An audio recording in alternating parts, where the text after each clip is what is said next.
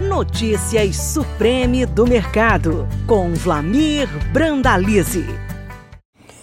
Olá, amigo produtor. Aqui é o Brandalize em mais um comentário e uma análise com apoio das Sementes Oilema, grandes sementes de soja e sorgo do Brasil. Começamos o comentário de hoje com a situação internacional aí. Tivemos notícias aí não muito boas para o agro, divulgadas aí pela, pela secretária do Tesouro americano, Janet Yellen. Essa senhora Janet, ela acabou dando um, um, uma notícia que o mercado não gostou, que daí acabou fazendo efeito manada sobre as commodities e derrubando a soja também, que foi de, de, de lambada na semana.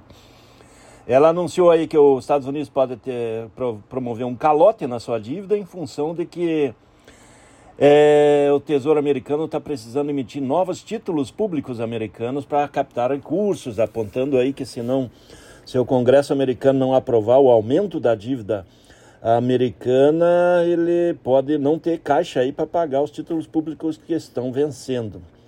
No momento, o teto de endividamento dos Estados Unidos é 31,4 trilhões de dólares. Olha o, dinheiro, o tamanho do dinheiro, hein? E ela está pedindo mais teto para poder girar e pagar essa conta. Acabou dando um susto em todos os mercados, então dá mais uma pressão, porque ela alegou que se os Estados Unidos não conseguir pagar essas dívidas, vai ter que aumentar mais o juros. O juros já está na faixa de 5% ao ano, é o maior juro desde 2007 vai trazer inflação americana, inflação mundial, tudo isso é pressão sobre o Congresso americano. Isso acaba trazendo um apelo negativo nas commodities. A semana não foi, não foi boa essa notícia, mas ela vai passar e certamente o Congresso americano vai aprovar o aumento do, do endividamento americano. Isso já aconteceu algum, muitas vezes. E eles vão jogando a dívida para frente. Então é esse o quadro lá fora, por enquanto, que é um fator negativo da semana. Com relação à safra americana, temos o plantio da soja aí americana a todo vapor, 9% segundo o USDA. Semana passada era 4, o ano passado era 13 e a média é 4. Soja plantando em ritmo acelerado, querem estar lá no mês de julho com as lavouras já na formação de vagem. Ou seja, escapando do período de calor ali de julho com florescimento. Se acontecer o florescimento, perde né, com calor. Estado de Illinois, o maior produtor, já está com 15% plantado. O ano passado era 1%, a média é 6%. Estado de Iowa, o segundo maior produtor, 5%. O ano passado 1%, a média é 2%. Ou seja, tudo andando bem por lá com a soja, o clima está favorável, as temperaturas estão subindo e o verão está chegando. Aqui no Brasil temos os dados da CSEX, dos embarques. Nestas três semanas de abril, 10,4 milhões de toneladas embarcadas.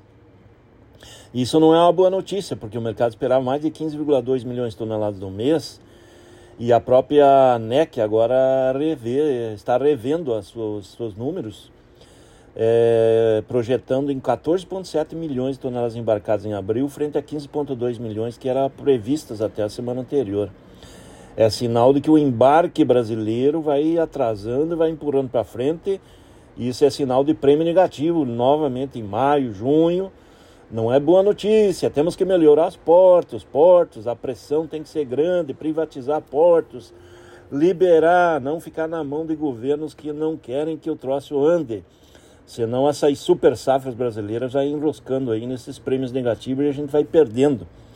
Como a gente tem apontado aí é, na questão principal aí do que a gente está perdendo com um prêmio de 200 pontos negativos, isso dá mais ou menos perto de 3,7 bilhões de dólares em perdas, é, na faixa de 17, 18 bilho, bilhões de reais aí que está se perdendo nesses meses de março, abril, maio e junho, que é o período de maior movimento de exportação com prêmio negativo. Se nós tivéssemos prêmio zero, nós estaríamos aí com caixa de 18 bilhões de reais a mais irrigando as cidades do interior.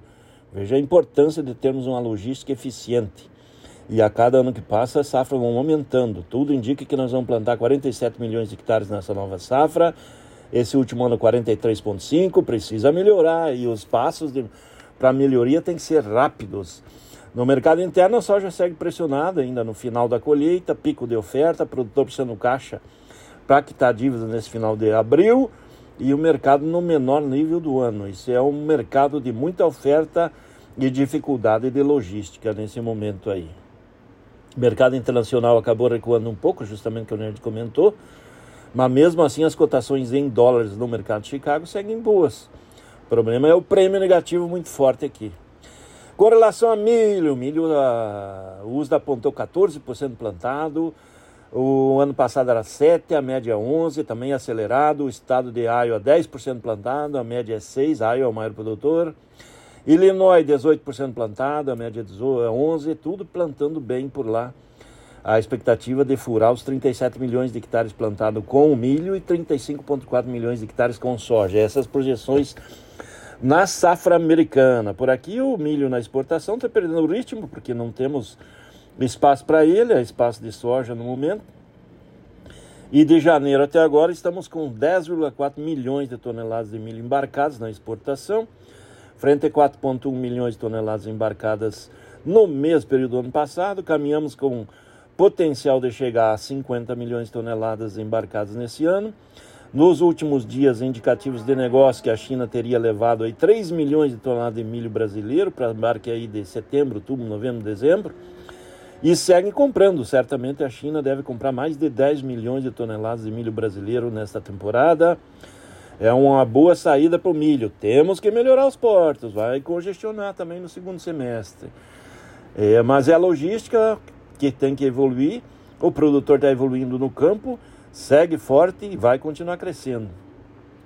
Mercado interno no milho calmo.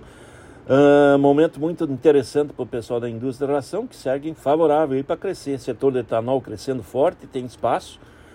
É ração etanol crescendo, esses dois segmentos internos, e exportações que deve ganhar ritmo no segundo semestre para o milho. As lavouras da safra de, da safrinha estão em boas e excelentes condições, o clima segue favorável também para o sorgo, as lavouras de sorgo excelentes nesse ano, produtor animado com o sorgo também é essa condição de evolução com chuvas caindo em todas as regiões ainda produtoras da safrinha.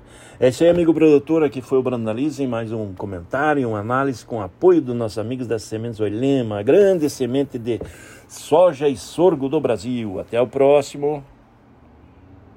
Você acabou de ouvir Notícias Supreme do Mercado. Toda semana com novos assuntos sobre o mercado da soja. Podcast disponível em www.sementesoilema.com.br e no Spotify da Oilema.